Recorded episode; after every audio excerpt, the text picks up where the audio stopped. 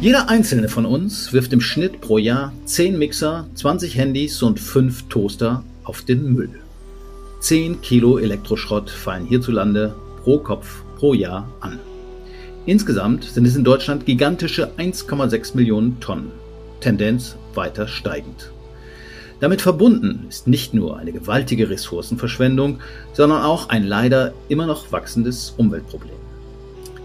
Die Aktion Lang lebe Technik, initiiert von Forschungsinstituten und Verbraucherzentralen, hat der Elektromülllawine den Kampf angesagt. Eine der Initiatorinnen ist heute bei Überleben zu Gast. Ich begrüße Tamina Hipp vom Fraunhofer Institut für Zuverlässigkeit und Mikrointegration. Sie promoviert aktuell darüber, wie sich das Leben oder besser gesagt die Nutzungsdauer von Smartphones, Staubsaugern und anderen elektronischen Geräten verlängern lässt. Gemeinsam mit meiner Kollegin Rebecca Tauer, die beim WWF zum Thema Kreislaufwirtschaft arbeitet, reden wir über kaputte Fernseher, alte Waschmaschinen, Repair-Cafés und Tauschbörden. Mein Name ist Jörn Ehlers und herzlich willkommen zum Überleben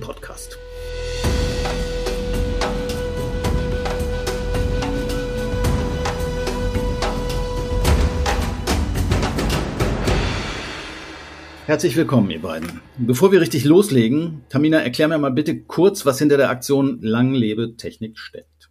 Unsere Forschungsgruppe ruft dazu auf, dass Menschen Gerätegeschichten teilen sollen, online teilen sollen. Das heißt, dass sie Fotos einschicken sollen und äh, Geschichten mit diesem Gerät dann dazu auch beschreiben sollen.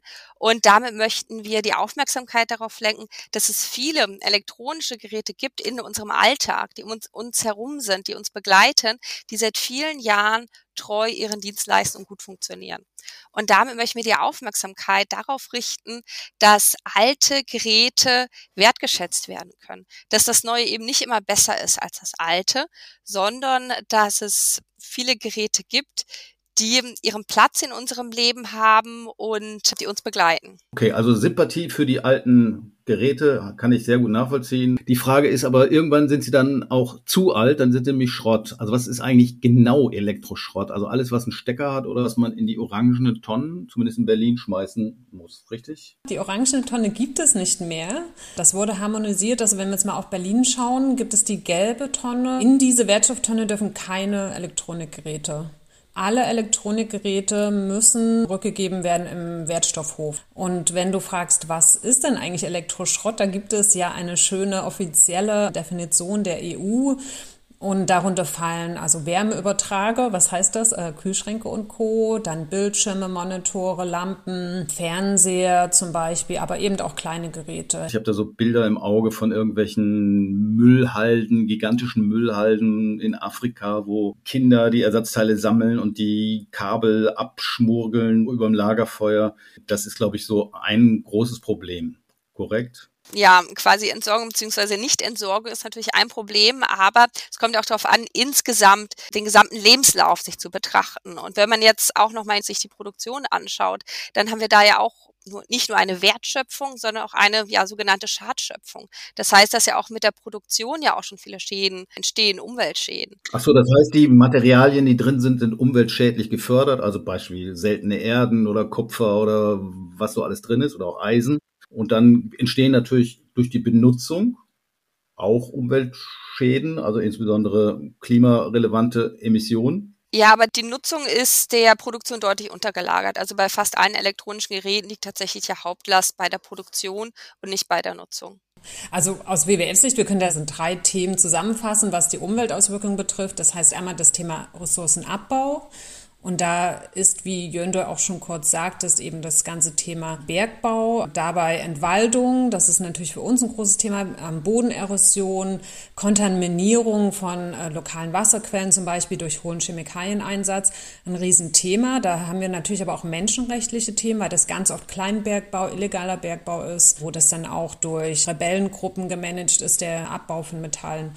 Und das Thema Bergbau ist deswegen halt ein riesengroßes Umwelt- und Menschenrechtsthema. Als zweites ist dann die Produktion. Und da ist vor allem aber der Energieverbrauch auch. Ne? Verbrauch von Energie in der Produktion von Metallen oder Stahl ist ja eines der höchsten Energieverbrauchsektoren, die es gibt. Und deswegen da großer Beitrag zum Klimawandel und dann einfach der Verbleib von Elektroschrott. Ne, wir wissen, dass ganz, ganz viel Elektroschrott in dritte Länder exportiert werden und oft wird in diesem Export gesagt, das sind ähm, Second-Hand-Waren, es ist aber eigentlich Schrott, der nicht mehr funktioniert. Und diese Länder, die den Elektroschrott empfangen, haben keine Systeme oder Infrastruktur, äh, den Elektroschrott zu recyceln, wie vielleicht wie hier in Deutschland. Und damit entsteht dann dort vor Ort ein Umweltproblem. Ne, also schädliche äh, Stoffe gelangen in die Umwelt und auch ein Gesundheitsproblem. Wobei eine andere Frage, die ich in dem Zusammenhang mal stellen wollte, ist, in Afrika werden ja diese Dinge oft nochmal zwischengenutzt. Das wäre ja eigentlich gut, also eine Verlängerung äh, der Lebensdauer von alten Handys, Computern, Druckern, was so alles so gibt. Ja, aber auch da ist trotzdem das Thema, wenn es überhaupt erstmal so wäre, dass wirklich die meisten Geräte, die dorthin geschickt würden oder weiter verwendet werden, das wäre ja theoretisch gut. Nur ist auch da dann das Problem, dort sind vor Ort am Ende dann trotzdem keine Systeme, die diese Geräte recyceln können. Das heißt, die Hersteller haben eigentlich auch eine Verantwortung, diese Geräte auch, egal wo sie hinkommen, wieder zurückzunehmen. Und da sind wir dann bei dem Thema erweiterte Herstellerverantwortung, was für viele Verbrauchs- oder Gebrauchsprodukte relevant ist. Also dasselbe haben wir auch beim Thema Textilien zum Beispiel. Okay. Wir haben jetzt über die Schadstoffe geredet, die äh, insbesondere in Afrika dann freigesetzt werden beim schlechten Recycling, wenn man so will, oder beim schlechten Auseinanderbauten oder bei der schlechten Entsorgung. Aber es gibt ja da auch wertvolle Rohstoffe drin. Ich habe neulich mal gelesen, dass Autokatalysatoren äh, inzwischen schon geklaut werden, weil da Platin drin ist. Das ist ja auf der einen Seite kurios, aber ist ja nicht in diesem Elektroschrott auch jede Menge äh, Rohstoffe drin, die wir eigentlich gut gebrauchen könnten und damit auch indirekt natürlich die äh, Umwelt entlasten, weil wir die dann nicht neu fördern müssen. Ein Problem dabei ist, dass es sehr, sehr komplex ist, die Geräte wieder aufzubrechen und die Materialien, die seltenen Ehren dann auch wieder rauszuholen. Und hinzu kommt, dass es halt so eine große Bandbreite an verschiedenen elektronischen Geräten gibt. Also würde es jetzt nur drei Handy insgesamt auf den Markt geben, dann wäre es relativ einfach dafür, die Geräte zu bauen, die die dann aufnehmen, dass man die Stoffe wieder rausnehmen kann. Aber bei der großen Bandbreite an verschiedenen elektronischen Geräten bräuchte man für jedes Gerät wieder eine eigene Maschine, die das kann. Und dadurch lohnt sich das auch wirtschaftlich nicht, dafür die Maschinen zu bauen, bereitzustellen und dadurch halt dann die seltenen Erden, die Materialien dann auch wieder da rauszubekommen. Was man aber auch noch sagen muss, es gibt hier auch noch technische Limitierungen. Es gibt für manche der Rohstoffe noch gar keine Recycling-Technologien. Also wirklich für den Rohstoff selber. Okay, wir haben identifiziert ein großes Problem durch den Export von Elektroschrott und damit auch Giftmüll letztendlich an dritte Weltländer. Es gibt aber doch Vorschriften von europäischer Seite oder auch in deutscher Seite, dass Elektrogeräte und Elektroschrott recycelt werden muss. Wie erfolgreich sind diese Ansätze und ist die Zahl, ich glaube 65 Prozent sollten zumindest theoretisch wieder rückgewonnen werden? Ja, diese Vorschriften gelten auf europäischer Ebene und wurden in Deutschland mit dem Elektronikgesetz umgesetzt. Und die geben jetzt seit einigen wenigen Jahren, ich glaube seit drei Jahren vor, dass wir mindestens 65 Prozent der in Verkehr gebrachten Elektronik dann auch wieder einsammeln müssen. Dieses Ziel wird Deutschland sehr wahrscheinlich fortlaufend verfehlen. Also es gab vor drei Jahren die Richtlinie 45 Prozent, die haben wir immer knapp erreicht. Das heißt einsammeln, aber noch nicht unbedingt recyceln, würde ich sagen. Oder heißt einsammeln dann automatisch, es wird recycelt oder weiterverwendet oder wie auch immer. Also das 65-Prozent-Ziel ist die Sammelquote. Und bei Verwertung zählt leider auch die energetische Verwertung, also die Verbrennung dazu sind wir, soweit ich mich erinnern kann, ungefähr bei 80 Prozent. Also das heißt, ein sehr, sehr großer Teil an Elektronikgeräten endet im Restmüll, wo er nicht hin sollte, und ein großer Teil an Elektronikgeräten verbleibt in den Wohnungen und Häusern ungenutzt rumliegen. Genau, Tamina, da wollte ich nochmal fragen, ihr habt ja in eurer Aktion Langlebe Technik, ihr sucht ja so alte Geräte, die Leute sollen mal was äh, fotografieren, was sie noch nutzen oder was sie noch im Haushalt haben. Es gibt ja auch so eine große Diskrepanz zwischen den in Verkehr gebrachten Elektrogeräten und denen, die entsorgt werden. Das ist ein Teil, der wird wahrscheinlich illegal oder sagen wir mal in den Hausmüll geschmissen und ein anderer Teil steht irgendwo im Keller rum. Ja, wir haben die Anzahl an Haushaltsgeräten im Haus bei unserer letzten quantitativen Erhebung abgefragt und es war nur knapp über ein Gerät pro Haushalt, was ungenutzt herumliegt. Also die Zahlen sind dann doch nicht so groß, wie man so gängigerweise sagt, wobei es natürlich auch sein kann, dass die Leute in dem Moment nicht an alle Geräte gedacht haben, die sie vielleicht doch noch im Keller liegen haben. Standardmäßig wird ja vor allem auf das Mobiltelefon verwiesen, dass das halt in der Schublade liegt gibt es auch zum Teil sehr große Zahlen, die kursieren, dass auch ziemlich viele ungenutzte Mobiltelefone zu Hause rumliegen haben. Wobei man da natürlich auch sagen muss, dass es gegebenenfalls auch sinnvoll sein kann, dass die zu Hause noch rumliegen, wenn sie denn tatsächlich auch noch als Zweitgerät benutzt werden würden, wenn halt das erste Gerät mal abhanden kommt. Also die Frage ist halt, wird das jetzt wirklich nur aufbewahrt, weil man noch nicht dazu gekommen ist, das wegzuwerfen, oder haben die Geräte vielleicht doch auch noch einen Sinn? Wenn die Geräte aber halt tatsächlich so alt sind, dass die Nutzer das auch gar nicht mehr in Betracht sind, sie tatsächlich zu verwenden, wie zum Beispiel ein Tastentelefon, was zu Hause noch rumliegt, obwohl man schon seit zehn Jahren Smartphones verwendet, dann ist es auf jeden Fall auch besser, wenn man die Geräte weitergibt, beziehungsweise gibt es ja auch viele Spendenaktionen, wo man elektronische Geräte, also gerade Smartphones, Handys, spenden kann oder sie halt auch zum Recycling gibt. Ein anderes Thema würde ich gerne noch ansprechen, das ist die sogenannte Obsoleszenz. Das ist sozusagen eine eingebaute Kaputtgeh-Garantie. Das wird manchen Unternehmen immer mal wieder unterstellt, aber sie haben natürlich Firmen vermutlich ein Interesse, dass ihre Geräte irgendwann auch mal kaputt gehen, damit die Leute sich ein neues Gerät äh, kaufen. Ja, also Obsoleszenz meint ihr erstmal das Altwerden, das Veraltern, das aus der Mode kommen und das im Prinzip ein, ein, Prozess, dem ja alle elektronischen Geräte unterliegen. Von geplanter Obsoleszenz spricht man dann, wenn man den Herstellern eine Intention unterstellt, dass sie halt absichtlich Sollbruch Stellen einbauen, beziehungsweise durch verschiedene Strategien die Nutzungsdauer verkürzen. Und da haben verschiedene Studien gezeigt, dass man das so strategisch nicht nachweisen kann.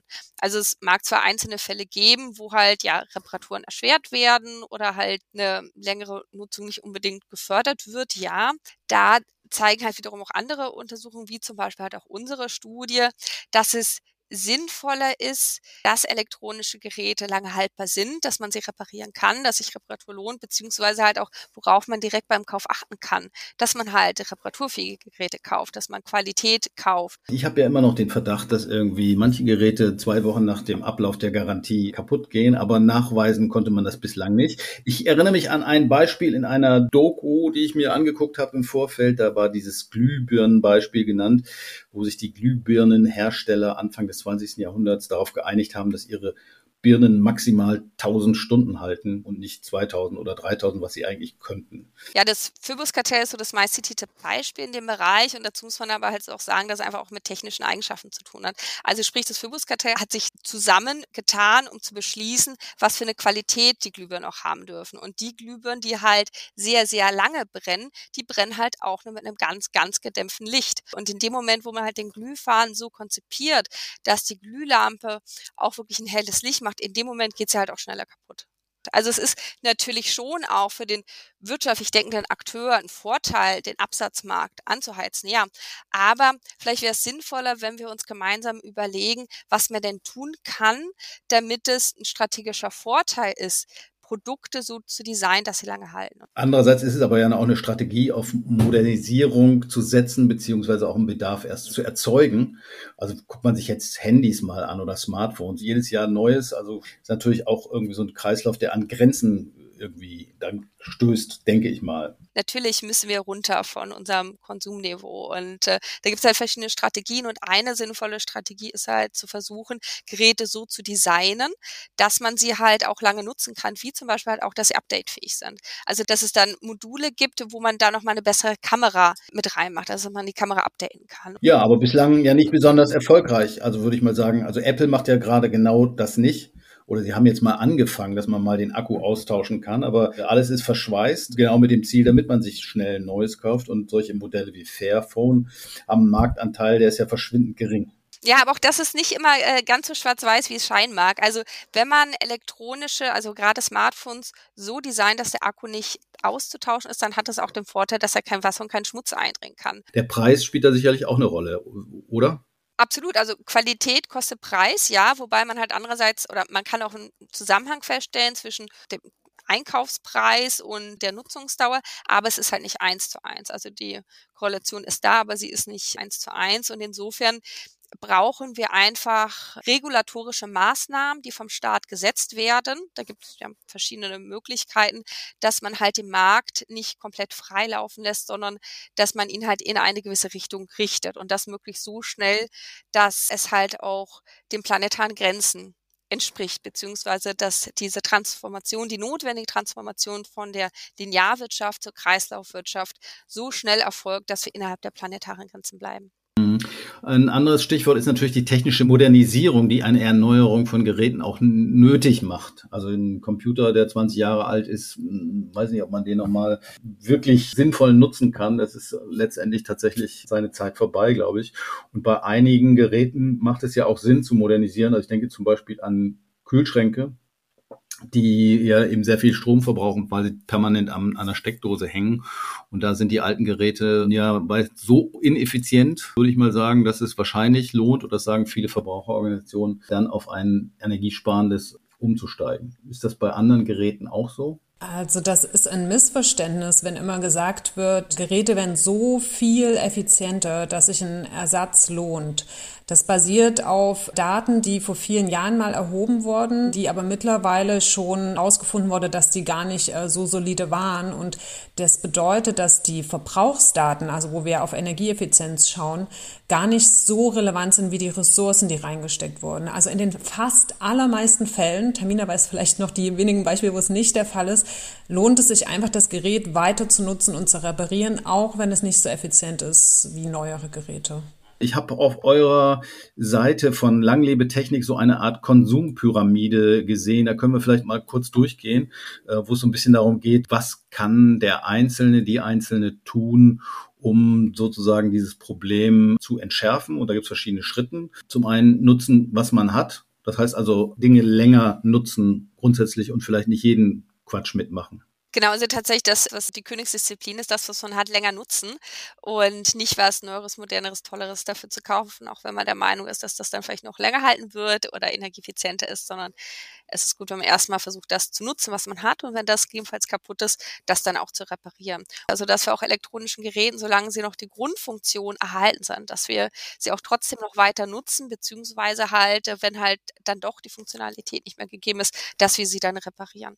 Aber trotzdem stellt halt Reparatur heutzutage die Ausnahme dar. Also laut unserer Umfrage haben 90 Prozent von den Smartphone-Besitzern noch nie ein Smartphone reparieren lassen und über 70 Prozent der Leute noch nie eine Waschmaschine reparieren lassen.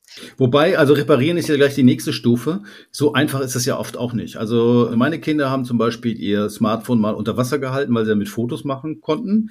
Angeblich ging das, ging es natürlich nicht. Und bis ich dann einen Laden gefunden habe, der das tatsächlich reparieren konnte, musste ich bestimmt drei, vier durchfahren bei Smartphones ist ja das, was häufig der Grund ist, warum sie kaputt gehen oder warum man sie als kaputt betrachtet, sind halt Sprünge im Display und eine schwinde Akkukapazität, abgesehen davon Softwarefehlern. Und gerade Akku und Bildschirm, die kann man halt wirklich gut austauschen, es ist günstig, es geht schnell und ist in der Regel auch ohne Probleme behaftet. Und da gibt es auch ganz tolle Anleitungen im Internet, wie man das auch selber machen kann bei iFixit.de.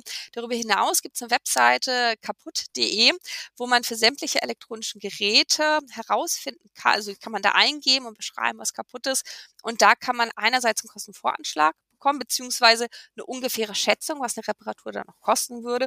Und andererseits kann man dort auch Kontakt zu Reparaturanbietern bekommen, wo man dann direkt auch hingehen kann. Dann hatte ich mir das Stichwort Repair-Cafés. Eigentlich eine ganz charmante Geschichte, dass man irgendwo hingeht, wo ehrenamtlich meistens die Leute, die äh, Spaß am Basteln haben und Talent dazu, Dinge reparieren. Ist das nur so eine kleine Nische oder ist das tatsächlich ein Trend? Repair-Cafés sind bisher tatsächlich eine, eine kleine Nische. Unter fünf Prozent der Bevölkerung waren schon mal in einem Repair-Café.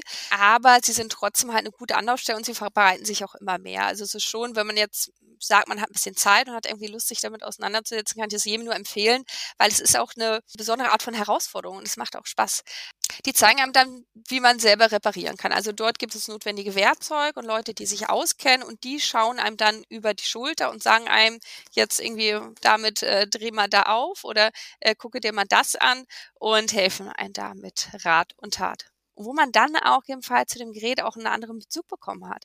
Weil man hat dann auch viel besser verstanden, wie das Gerät funktioniert, wie es aufgebaut ist und weiß es auch mehr zu wertschätzen. Und das ist ja auch so eine Thematik, die wir auch im Kreislaufwirtschaftsprogramm vom WWF immer wieder hervorheben, dass halt dieses Thema Wertschätzung ne, von Produkten und Ressourcen viel mehr wieder in den Vordergrund gerückt werden muss in der Gesellschaft. Anderes Thema, tauschen statt kaufen.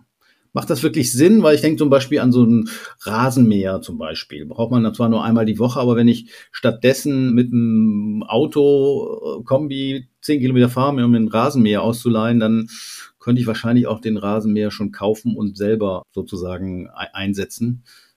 Macht das Sinn und bei welchen Produkten macht es Sinn? Also ganz pauschal kann man das nicht sagen, sondern man muss halt immer genau die Ökobilanz dann berechnen. Also sprich, was sind genau die Transportwege und wäre man den Weg vielleicht sowieso gefahren, weil man da gerade zum Supermarkt hinfährt und das war dann nur noch ein kleiner Abstecher oder was jetzt wirklich ein Sonderweg.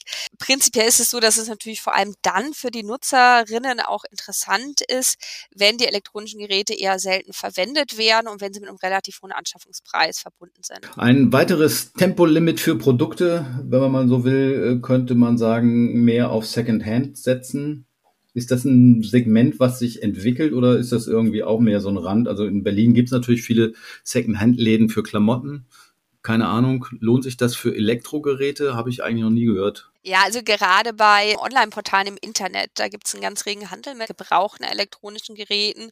Und gerade Leute, die ja dann ja immer ständig neue Smartphones haben wollen, die halt dann auch das alte Gerät dann halt auch wieder verkaufen, weil halt dem auch ein großer Wert gegenübersteht. In unseren Umfragen haben wir festgestellt, dass die meisten elektronischen Geräte eher im Freundes- und Bekanntenkreis weitergegeben werden und nicht direkt an Fremde dann vermittelt werden. Aber auch das ist ja eine gute Sache, wenn die, die Eltern dann das genutzte Smartphone an die Kinder weitergeben, beziehungsweise zwischen Nachbarn was ausgetauscht wird.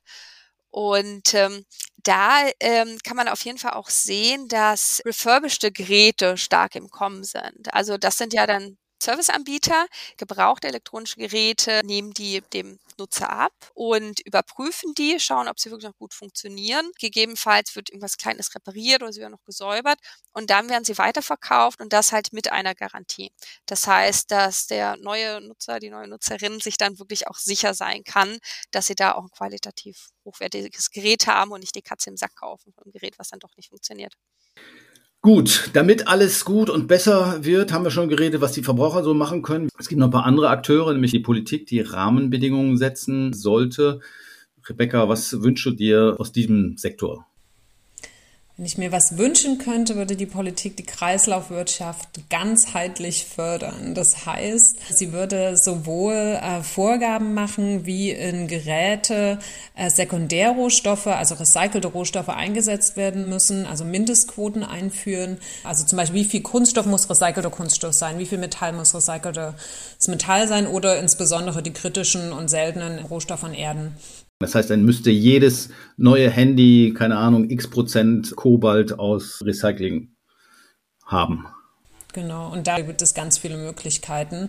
Ähm, dann gibt es natürlich das Thema Langlebigkeit. Also wie können wir Langlebigkeit fördern? Da ist ein großes Thema das Thema Reparatur. Da viel mehr Verpflichtungen ähm, an Hersteller zu stellen, Reparaturanleitungen für alle verfügbar zu machen, Reparaturfähigkeit transparent zu machen, Ersatzteile für gute Preise zur Verfügung zu stellen. Das heißt, die Politik müsste vorschreiben, dass Ersatzteile zur Verfügung stehen, denn das müssen ja dann die Firmen machen und das entsprechende Reparaturanleitungen zugänglich und verständlich sind. Ganz genau. Dann sind wir schon bei den Unternehmen. Ich habe manchmal so den Eindruck, naja, Firmen, die so solide Dinge bauen oder konstruiert haben, ich denke mal so an, weiß nicht, fällt mir ein, Plattenspieler Dual oder so war früher eine Riesennummer, hört man nichts mehr von. Das sind jetzt nicht gerade die Überflieger an den Börsen oder sind teilweise sogar pleite gegangen. Müssen wir da nicht irgendwie vielleicht auch anders denken? Wir denken, dass Unternehmen sich ganz neu erfinden müssen, um in der Wirtschaft, in einer nachhaltigen Wirtschaft langfristig zu bestehen. Und da gilt es aus unserer Sicht, sich mit nachhaltigen Geschäftsmodellen auseinanderzusetzen. Also ein Beispiel ist eben das, was wir auch schon besprochen haben, zum Beispiel Richtung Service mehr zu gehen. Ich mache mal ein ganz einfaches Beispiel, wenn wir einen Fernseher anschauen, der heute verkauft wird und damit endet die, das Interesse oder die Verantwortung des Herstellers. Heute könnten Sie diesen Fernseher verkaufen und mit einem Rücknahme- oder Reparaturgarantie verkaufen oder Sie könnten den äh, Fernseher as a Service verkaufen. Das heißt, entweder Äh, liest man den Fernseher nur oder sogar ganz innovativ gedachten Modell Pay-per-View, also man bezahlt so viel, wie man schaut und ansonsten gehört einem dieser Fernseher gar nicht. So ein Leasing. Ist sowas wie in anderen Bereichen auch denkbar? Ich glaube, ich weiß nicht, H&M oder Ikea, nehmen die nicht ihre alten Möbel auch wieder sowieso zurück und, weiß nicht, verwerten die die dann? Also sowas könnte man sich ja vielleicht im Elektronikbereich vielleicht sogar noch viel eher vorstellen, oder? Ja, ein Beispiel aus dem Nicht-Elektronik-Bereich, was nochmal veranschaulicht, was für eine starke Hebelwirkung Geschäftsmodelle haben, die halt auf Kreislaufwirtschaft ausgerichtet sind. Und zwar bei, bei Reifen. Also Reifen ist ja so, dass die sich auch abfahren und dadurch ja regelmäßig erneuert werden müssen. Aber in dem Moment, wo halt Carsharing etabliert wurde, haben halt die Leute, die Reifen designt haben und die Gummimischung von Reifen kreiert haben, halt Mehrwert gesehen, wenn Reifen sich nicht so schnell abfahren und haben halt dann Reifen geschafft, die dann bei Carsharing-Autos angewendet wurden, die halt viele Jahre verwendet werden können, ohne dass sie ausgetauscht werden müssen. Und darum geht's halt auch, dass es quasi aus der wirtschaftlichen Perspektive ein Vorteil ist, dann Geräte so zu designen, dass sie möglichst lange halten, dass sie möglichst wenig Abnutzung haben. Rebecca, noch zum Thema äh, Unternehmen. Du sagtest vorhin We-Manufacturing. Was verbirgt sich dahinter? Man kann es auch äh, aus alt mach neu sagen, also Rücknahme von Geräten oder Gegenständen und aus denen werden entweder aus Teilkomponenten oder gesamtheitlich einfach ein neues Produkt beim Hersteller erzeugt. Und wenn man sich diese Sparte anschaut, die es auch schon gibt, die sich gerade, die, wo auch gerade ein großer Wachstum zu sehen ist, sieht man auch, dass dann ganz viel die Logistik mit reinkommt. Das heißt, äh, diese Rücknahmesysteme, äh, wenn jetzt jeder seine eigene Logistik aufbaut, jedes Unternehmen, dann haben wir bald ein Problem. Und da sehen wir, dass wir in der Kreislaufwirtschaft eine große Sache brauchen, das ist Zusammenarbeit.